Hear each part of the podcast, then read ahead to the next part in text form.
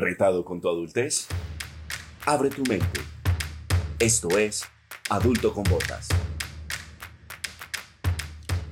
Bienvenidos a nuestro episodio número 16, Moda, Reciclaje y Sueños. Hoy nos ponemos las botas ecologistas con uno de los creadores de la marca Paréntesis, una propuesta de moda sostenible que trabaja con textiles de botellas PET recicladas y algodón reciclado. Porque sí, amigos, el calentamiento global es real. Es decir, estamos hablando de transformar desechos plásticos en moda. Una nota no. Y para dar un poco más de contexto a nuestra conversación de hoy, hablemos un poco de cifras del plástico en el medio ambiente. El 80% de la basura plástica que se encuentra en los océanos proviene de la superficie terrestre, en donde se estima que la contaminación por este tipo de residuos es cuatro veces mayor. El problema radica en un sistema global de recolección de residuos deficiente, un consumo masivo y de uso único del material. El plástico tiene muy baja tasa de reciclaje. Por ejemplo, representó solo el 9% del material reciclado entre 1950 y 2016.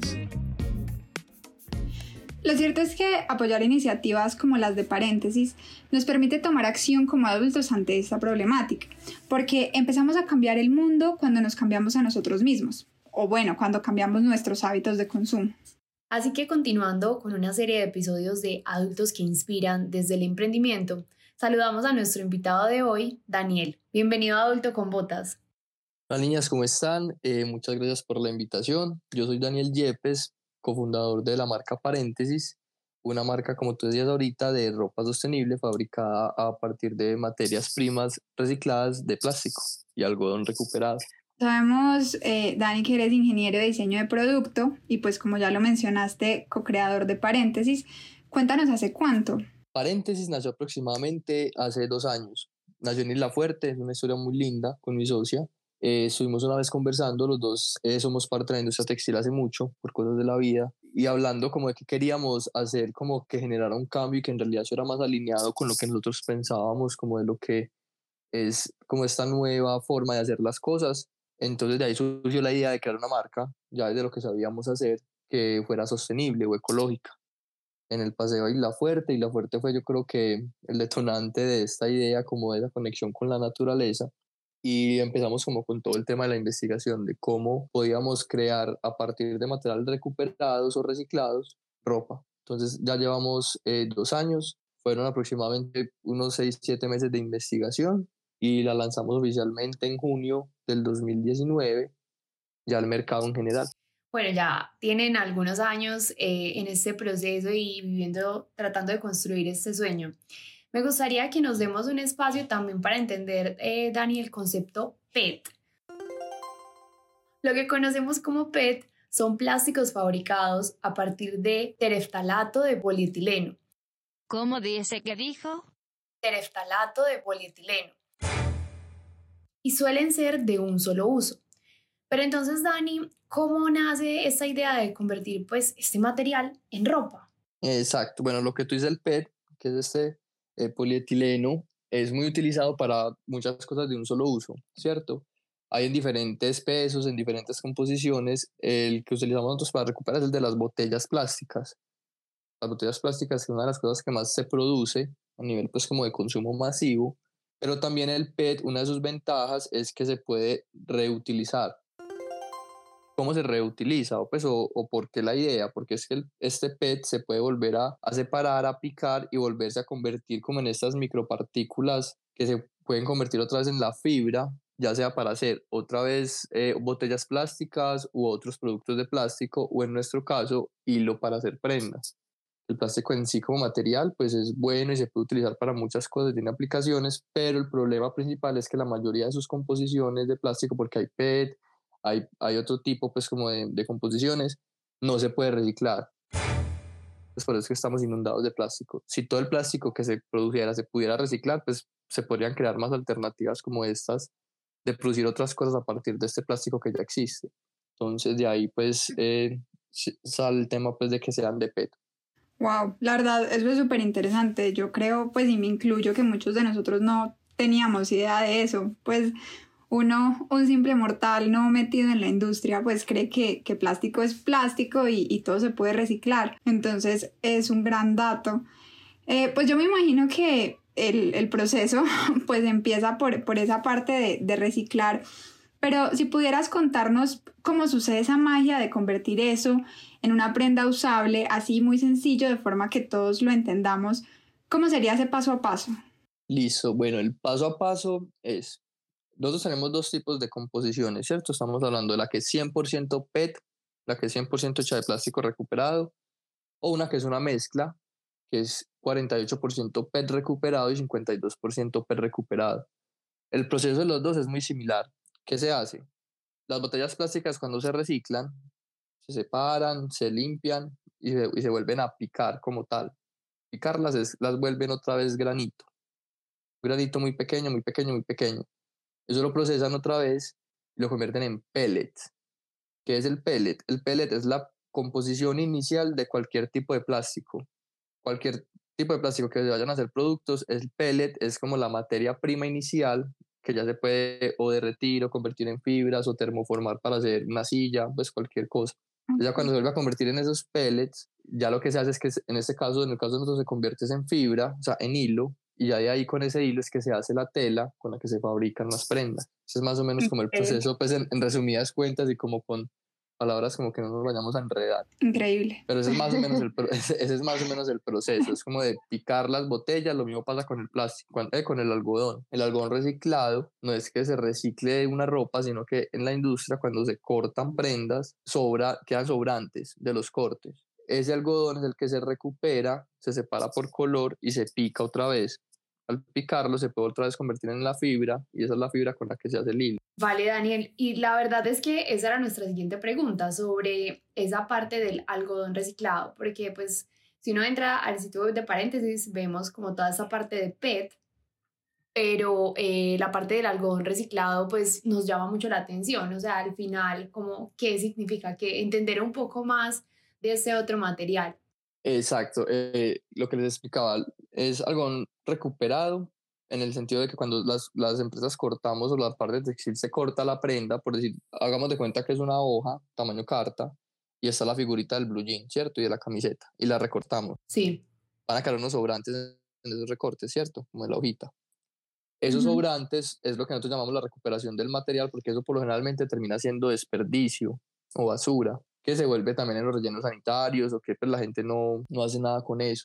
Entonces lo que se hace con esa fibra es que vuelve y se, se, toma, se pica, pues porque se juntan un montón de estos pedacitos de tela, se pica, se pica y ya luego vuelve y se crea el hilo del algodón recuperado. Entonces por eso hablamos de PET recuperado y algodón recuperado, porque es como reutilizar esta materia prima que nosotros tenemos un dicho que es this was trash, pues como esto era basura, porque literalmente esto es para ciertas industrias esto ya es basura.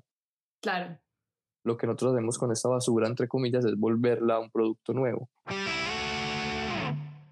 Definitivamente, como dicen por ahí, la basura de unos es el tesoro de otros. Exacto, exacto, sí, así es que así es, esa es la palabra. Bueno, sin duda, pues creo que esta iniciativa requiere mucha valentía, ¿no? Para enfrentarse como a estos paradigmas y transformar en mentalidades eh, como a esta percepción del valor en prendas que tienen, digamos, la misma calidad, pero que tienen una historia única. Sí, exacto, sí, es, es un paradigma diferente porque, por ejemplo, te cuento, nosotros tenemos eh, telas y estos algodones recuperados. Muchas veces, por ejemplo, una prenda blanca no va a ser completamente blanca, el impoluto, pues al que estamos acostumbrados, sino que va a tener sus, sus marras, sus manchitas, su cosita, porque viene de un proceso que es una recuperación del material que también es un poco lo lindo de la prenda, ¿cierto? Que, que, está hecha pues como de esta segunda oportunidad de los materiales. Entonces ha sido un proceso interesante, la gente lo ha entendido. Eh, al principio obviamente hablar de esto era como, ¿qué? ¿Cómo así? O es que esta ropa es muy acartonada, o yo no me voy a poner plástico, o ¿cómo así que plástico? No hagan más plástico. Y uno es como que no vengan, no es plástico, es que estamos reutilizando ese plástico que se está desperdiciando. Entonces, eh, sí, el, el, romper ese paradigma ha sido como un reto muy interesante. Igual yo siento que estamos como en este momento en el que el consumidor cada vez está volviendo más consciente y sensible a este tipo como de, de conceptos y de entender que todos somos parte de este cambio necesario que necesita el planeta y cómo desde nuestro día a día podemos generar estos cambios, ¿cierto?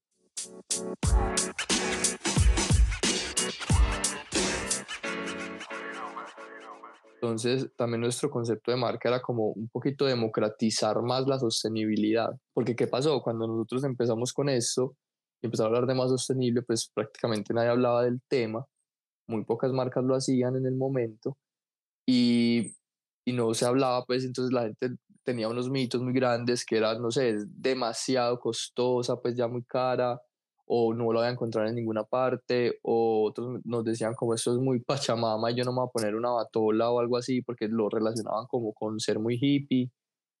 Entonces queríamos, era como, no, venga, es que también puede ser ropa del día a día, también puede ser la camiseta que te pones normalmente o con lo que te vas a trabajar o un vestido, una falda. No es necesariamente pues de pronto esos mitos que habían alrededor de la moda sostenible en sus inicios. Claro, y eso de eh, prendas que se pueden usar en el día a día, pues es parte de la propuesta que vemos, por ejemplo, en sus redes y en su sitio web. Y cuando hablamos de esa percepción del valor de la prenda, pues yo creo que sin duda es uno de los retos más grandes a los que ustedes se enfrentan, pues porque es, ok, el valor que percibimos de estas prendas que son hechas de materiales reciclados, eh, muchas veces incluso suelen ser más costosas que otras prendas. Entonces aquí la pregunta, eh, Dani, es, ¿por qué crees que pueden llegar a ser más costosas? O pues, ¿por qué crees que podemos tener esa barrera o esa, este reto tan grande frente a la percepción del valor? Sí, claro. Eh, sí, pueden llegar a ser más costosas, es verdad, por varios temas. Primero, todo este tema de la tecnología de la recuperación de las fibras y de los materiales aún no está muy masificada, ¿cierto? Entonces son tecnologías muy específicas que siguen siendo muy costosas, es tecnología relativamente nueva. Ahí por el, ese primer lado, pues la materia prima sí sea recuperada o reutilizada o reciclada, es, tiene un costo mayor. Sigue siendo pues esto más costoso una materia prima reutilizada que un algodón virgen, por ejemplo, ¿cierto? Pero también es como entender es que el algodón virgen tiene un impacto mucho más grande al medio ambiente y que bueno es que dejemos de usar cosas así vírgenes, sino que reutilicemos lo que ya hay, sí. como para no generar, porque parte de, de, por ejemplo, de nuestra ganas de crear esta marca era entendiendo que éramos parte de una industria o somos parte de una industria que es una de las que más aporta la contaminación mundial, ¿cierto? La industria textil es la segunda más contaminante. Entonces, ¿cómo nosotros siendo parte de la industria también podemos ser parte de esa solución? ¿O con qué alternativas podemos mitigar un poco ese impacto que genera la industria? Entonces, eh, sí, puede llegar a ser más costosa por lo que les digo, el tema de la tecnología de la materia prima y su recuperación, porque la sostenibilidad también no es solo desde el tema de la materia prima, sino también pago justo a los proveedores. Entonces, trabajamos con señoras que tienen sus talleres y queremos también desde el pago a ellas que sea un trato justo, entendiendo que son parte fundamental de la cadena de valor de la marca. Entonces, también por ese lado es como, no, venga, yo no le quiero a usted tampoco pagar una miseria o pagarle menos, sino que lo que usted considere que sea justo. Entonces todas esas cosas van sumando, ¿cierto? No producir en masa, que no producimos en masa, que la idea es como producir lo necesario, lo que se necesita o lo que la, la demanda vaya adquiriendo, pero no producir un montón de ropa. Esas son cosas que influyen en el costo. Y también tenemos un problema que fue todo este tema del fast fashion, ¿cierto? De todas estas grandes industrias que traen ropa cada, cada semana nueva. Entonces el consumidor también obviamente empezó como a, acceder a, a, ropa muy barata, muy barata y no solo, y ya no, no solo tocó la industria sostenible, sino que tocó la industria pues, nacional, ¿cierto? Entonces también como consumidores es muchas veces cuestionarnos esto por qué es tan barato, a quién en realidad está pagando el costo de esta prenda, o si yo en realidad necesito comprarme cinco camisetas porque no me compro dos o tres que probablemente me puedan durar mucho más tiempo, que sean más atemporales y así también yo contribuyo como consumidor a no generar tanto desperdicio en el consumo.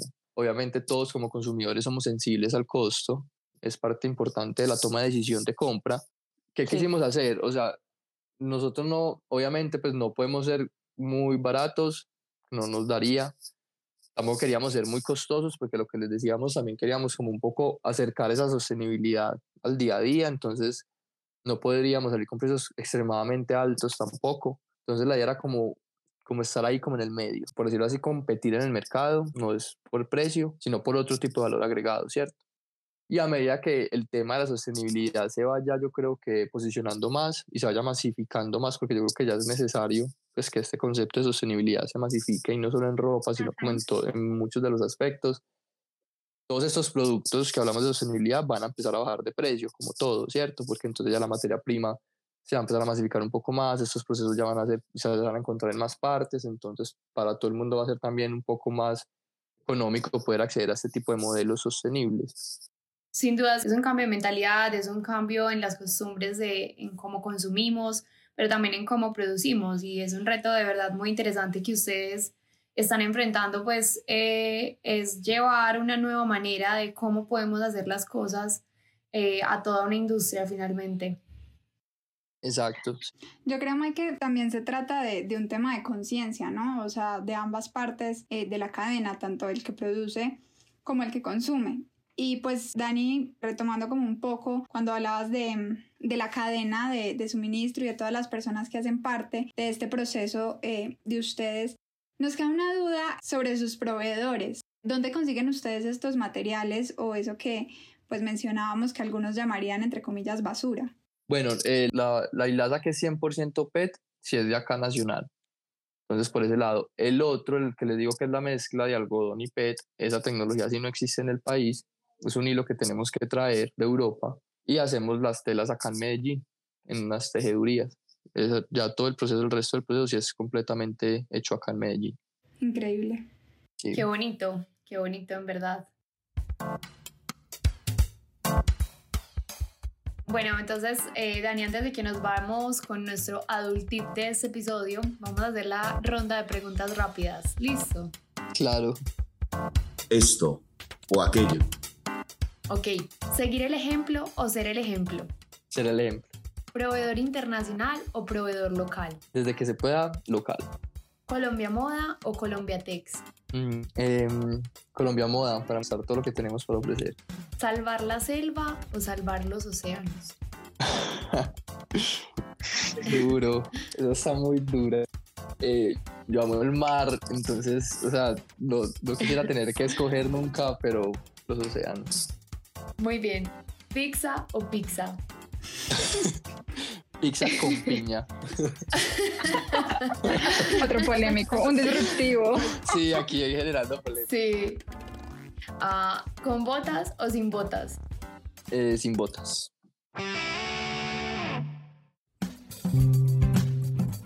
Y para despedirnos, me gustaría que nos compartieras entonces cuál es el adult tip que Daniel tiene eh, para esta audiencia yo como adulto contemporáneo, hablando de otros adultos contemporáneos, ¿qué les digo? Eh, yo creo que uno en la vida siempre tiene que hacer como cosas en lo que uno crea, independiente de lo que sea, pues, sea, sean finanzas, sean producción, sean lo que sea, como tener muy claro qué es lo que uno cree, qué es lo que uno quiere llegar a ser, que lo que hablamos ahorita, por ejemplo, de lo del ejemplo, qué ejemplo quieres dar como persona, qué quieres como proyectar y generar y qué cambio quieres crear, e independiente de lo que hagas, siempre enfocarlo como a ese lado para que estés como, como persona y que tus proyectos, ya sean laborales o lo que sea, estén muy alineados con lo que uno es. Y creo que así uno va a poder ir encontrando en ese proceso que le llamamos adultez, como ese balance, ¿cierto? Entre una felicidad interna, con tus proyectos externos, pudiéndole como implantar tu, tu sello propio, que eso me parece muy importante y gratificante. Bueno, gracias a todos por escucharnos y Daniel, muchas gracias por compartirnos tu historia. A ustedes, muchas gracias por la invitación. Les invito a hacer un paréntesis en sus vidas, replantearse cosas, a ser cada vez más conscientes, más analíticos, preguntar de dónde viene todo, cómo podemos ayudar al medio ambiente, cómo como consumidores podemos ser parte de este cambio. Y nada, muchas gracias a ustedes por la invitación. Pues eh, si quieren conocer un poco más sobre paréntesis, pueden seguirlos en Instagram como arroba paréntesis.diceno. Y pues para más contenido cool y útil para su vida adulta, síganos como arroba adulto con botas en Instagram o en nuestro sitio web adultoconbotas.com. Y recuerden, la vida nunca deja de enseñar, por eso nunca hay que dejar de aprender. Nos oímos en el próximo episodio. Pongámonos las botas y hagamos un paréntesis en nuestra vida. Fabricados a partir del tereftalato de politeno. Voy a volver sí. porque no está bien. Ah, Vamos con toda. ok. Instagram o en nuestro sitio web adult. Uh,